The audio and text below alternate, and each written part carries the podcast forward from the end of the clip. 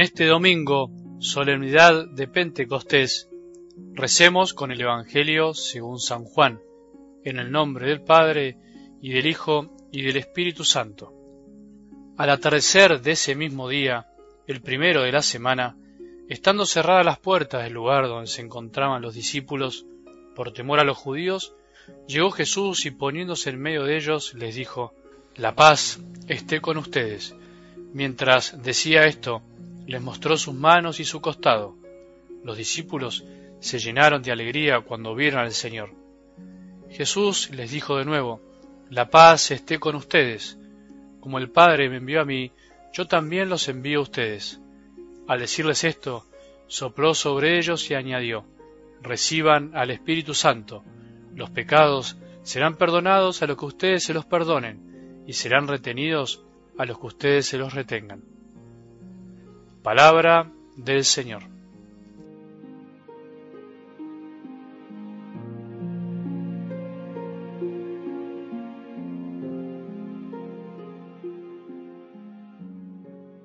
Ven, Espíritu Santo, y envía desde el cielo un rayo de tu luz. Ven, Padre de los pobres, ven a darnos tus dones, ven a darnos tu luz, dulce huésped del alma, suave alivio a los hombres. Tú eres descanso en el trabajo, templanza de las pasiones, alegría nuestro llanto. Ven, penetra con tu santa luz en lo más íntimo del corazón de tus fieles.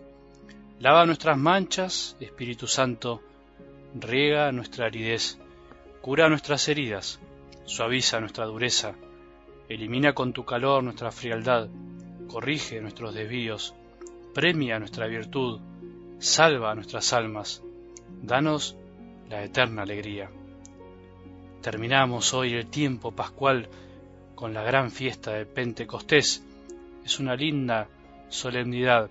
Así es como terminamos este tiempo de 50 días dedicados de alguna manera a experimentar en nosotros la vivencia, la experiencia de un Jesús resucitado, un Jesús vivo en nuestra vida. Y mientras tanto también esperamos por decirlo así simbólicamente, recibir el Espíritu Santo. Es un recibir, entre comillas, simbólico porque nosotros que vivimos en el tiempo del Espíritu ya no podemos decir que tenemos que esperar 50 días para recibirlo. Ya lo recibimos por la fe, ya lo recibimos por el bautismo, lo recibimos en la confirmación, recibimos a Jesús cada vez que nos acercamos al sacramento, a la Eucaristía, con la comunión espiritual, lo recibimos también cuando vivimos el mandamiento del amor. Sin embargo, a veces está ahí, en el fondo, como el chocolate en la leche, que se va al fondo, hay que volver a mezclarlo.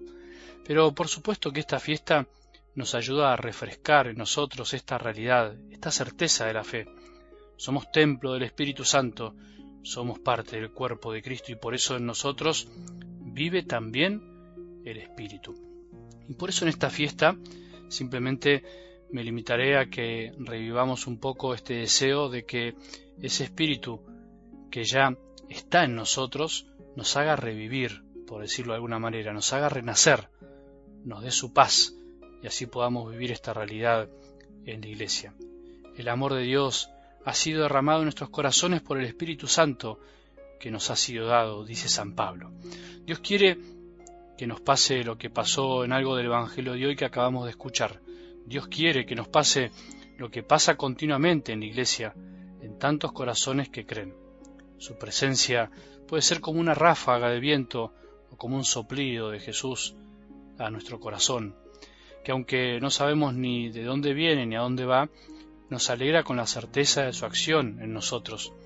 Esa certeza es la que debemos tener, el Espíritu Santo actúa en nosotros, aunque no nos demos cuenta, que aunque no veamos fuego, sintamos todo lo que el fuego puede hacer, iluminar, dar calor y purificar. Ven hoy a nuestras almas, Espíritu Santo, y envía desde el cielo un rayo de tu luz. La fiesta del Espíritu Santo hace y seguirá siendo lo que solo Dios puede hacer, dar paz, pero no como la da el mundo, no como a veces nosotros la pretendemos, sino la paz que proviene únicamente de Él, porque solamente podemos recibir este don de lo alto, del cielo. No es la paz del está todo bien, del pare de sufrir, del arte de vivir, no, es la paz que conlleva muchas veces la lucha y la purificación del corazón, esa paz que nos ayuda a que salgamos de nuestro encierro, a que dejemos el pecado, que dejemos el egoísmo, nuestras avaricias, perezas, envidias y todo lo que nos aleja de los demás. El Espíritu Santo, el Espíritu de amor que nos dio Jesús, nos ayuda a salir de nosotros mismos y eso también nos puede llegar a doler o a molestar. Es la paz de Jesús la que nos conduce al perdón, al perdón recibido y al perdón dado. El perdón cuesta, pero ya no cuesta tanto si nos damos cuenta que viene de Él, que viene de lo alto.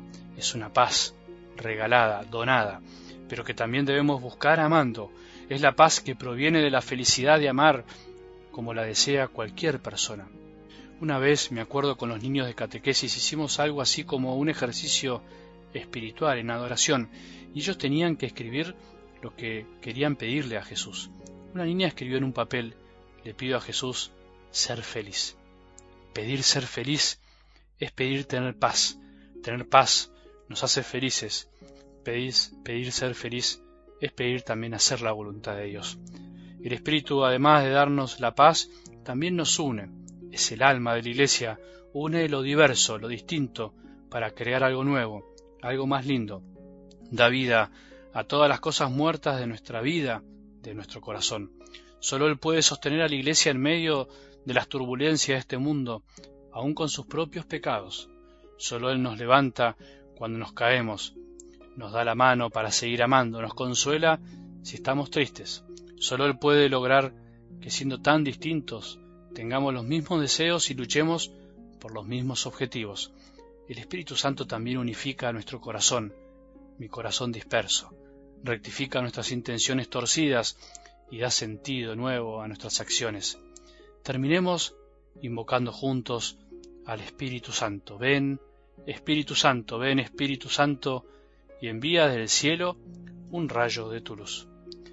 Que tengamos un buen domingo y que la bendición de Dios, que es Padre misericordioso, Hijo y Espíritu Santo, que quiere darnos nueva vida, descienda sobre nuestros corazones y permanezca para siempre.